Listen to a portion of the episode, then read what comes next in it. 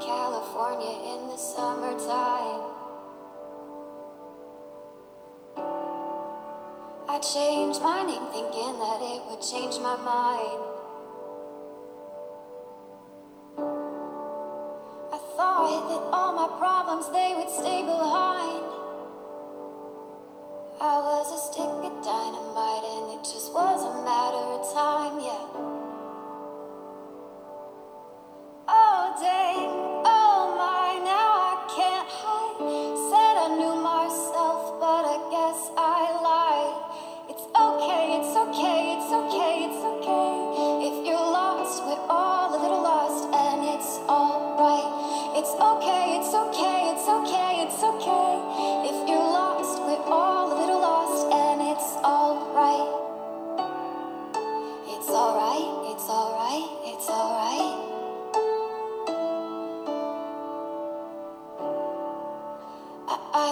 hundred pages, but I burned them all.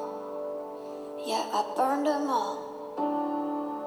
I blow through yellow lights and don't look back at all.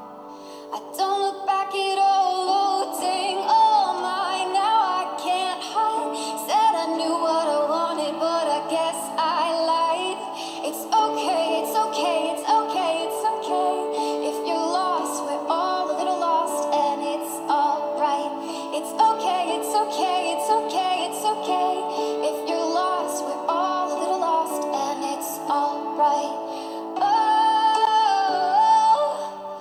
It's a